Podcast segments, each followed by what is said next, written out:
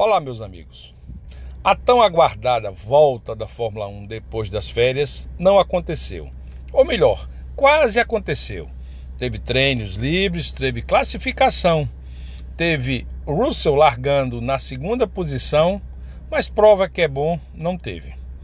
Em uma polêmica ação, o diretor de prova terminou por encerrar a corrida após algumas voltas com todos os carros atrás do safety car.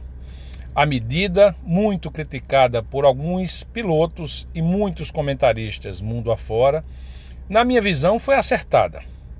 A chuva torrencial que caiu sem pena em Spa durante todo o domingo impedia totalmente a execução da prova.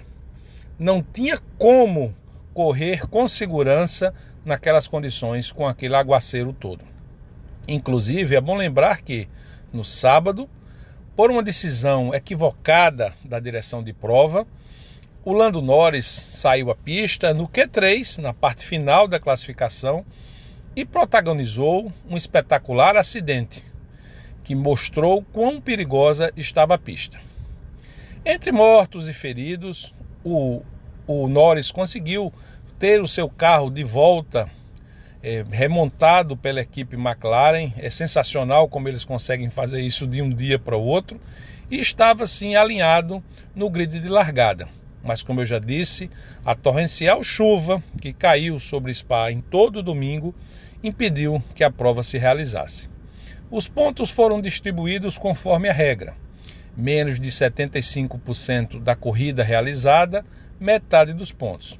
Então, meus amigos, como não houve ultrapassagem, como não houve efetivamente disputa, melhor para o Verstappen, que ganhou as metades, a metade dos 25 pontos, ganhou 12 pontos e meio, e o nosso querido George Russell teve o seu primeiro pódio. Sim, o Russell terminou em segundo e teve seu primeiro pódio.